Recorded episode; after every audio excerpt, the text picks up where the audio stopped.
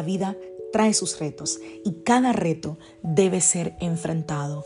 Cada día es diferente al anterior y para cada día necesitamos una palabra de Dios. Por eso el devocional de hoy es una palabra para ti, para cada día, porque Dios quiere hablarte hoy y lo va a hacer a través de su palabra. Por eso, escucha el devocional de hoy.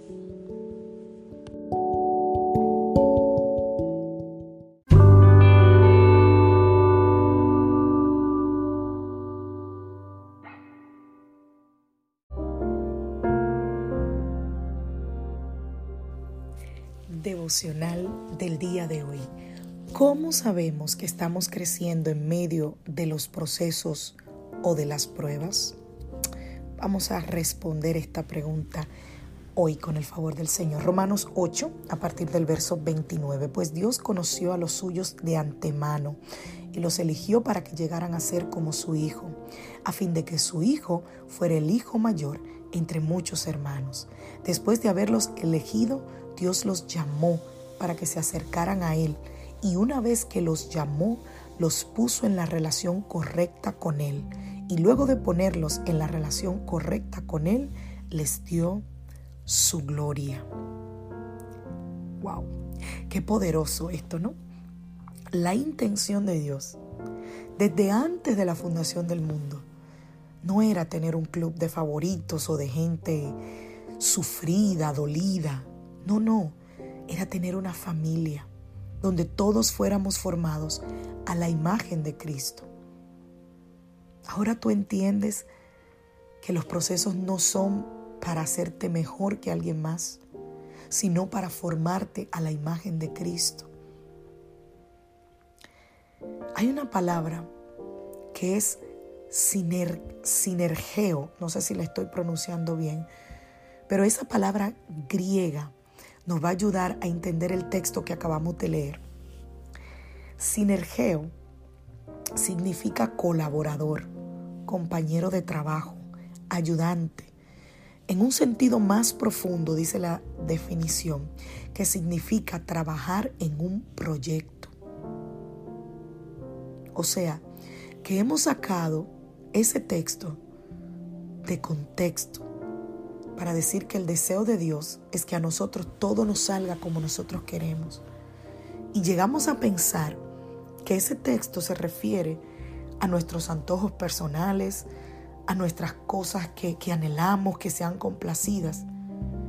Y es por eso que cuando no llegan los resultados que nosotros deseamos, entonces nos frustramos y comenzamos como en una cacería en la búsqueda del mensaje ese mensaje que me haga sentir bien, que haga sentir bien a mi alma.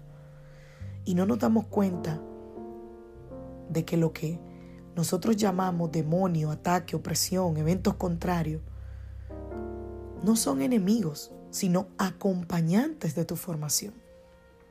Pero ¿qué es lo que están formando en ti?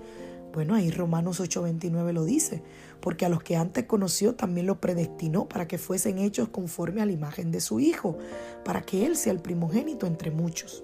La palabra conformar en el original es sinmorphus, que significa ser de la misma forma que, ser semejante o partícipe de. Y esto va a sonar fuerte, pero quiero que lo escuches.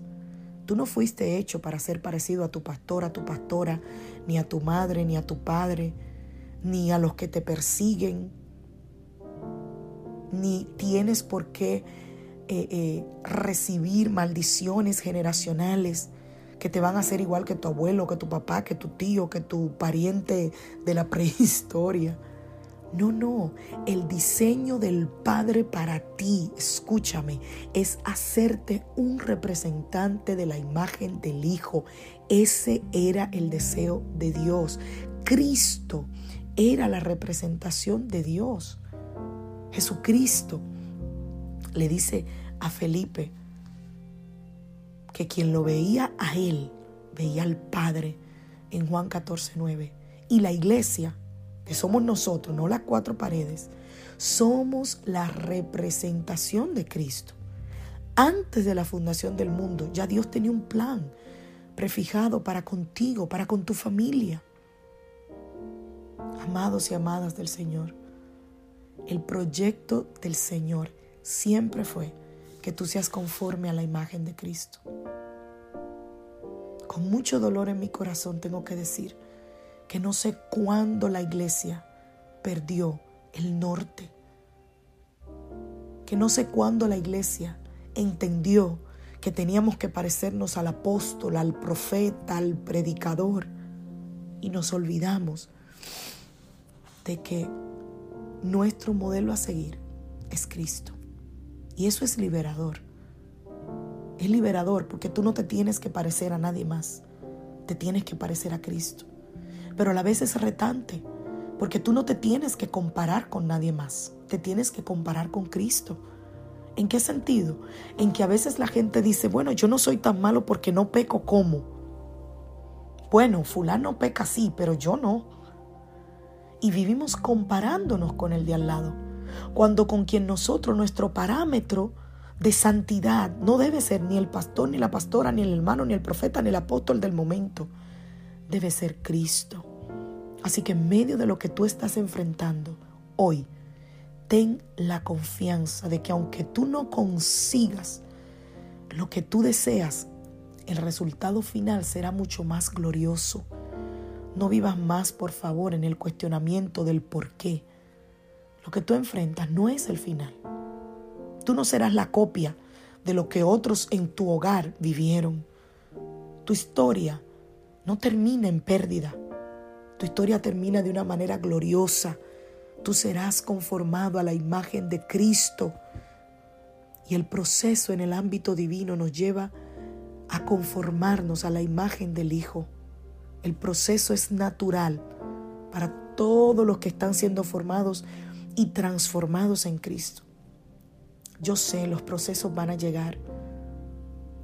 Los procesos vienen con tristeza, con angustia, con calamidad, con soledad, con desesperación. Sí, eso es parte de la vida. Pero quiero que tú entiendas hoy que el problema que tú tienes es parte del propósito de Dios o es parte de las consecuencias de tus propios errores. Así que no empecemos a demonizarlo todo. Todo lo que no podemos controlar, entonces lo demonizamos. Y yo creo, creo que hay ataduras, creo que hay espíritu contrario, creo que hay gente atada, endemoniada, y creo que pueden ser libres por el poder de la palabra de Jesucristo. Pero se nos va a dificultar ver a Cristo en cada momento inesperado por la sencilla razón de que nosotros nos acostumbramos a creer que todo es producto del diablo, que todo es producto del enemigo. Y muchas veces nosotros nos estacionamos en esa enseñanza. Y esa enseñanza lo que hace es terminar desesperándonos de los procesos de la vida y nos quedamos viviendo un evangelio de, de, cajita. No, el sol de la justicia que es Cristo vino para romper con toda mentalidad fatalista, con toda mentalidad religiosa.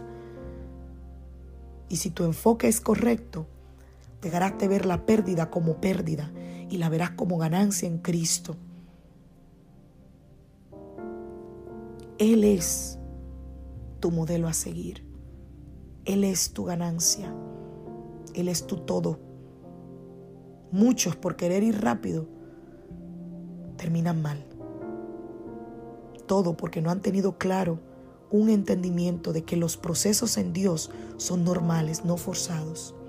Así que recuerda, no se trata de correr a velocidad, se trata de correr en su voluntad. Que Dios te bendiga, que Dios te guarde. Soy la pastora Lizelot Rijo de la iglesia Casa de Su Presencia y deseo que tengas un maravilloso y productivo día.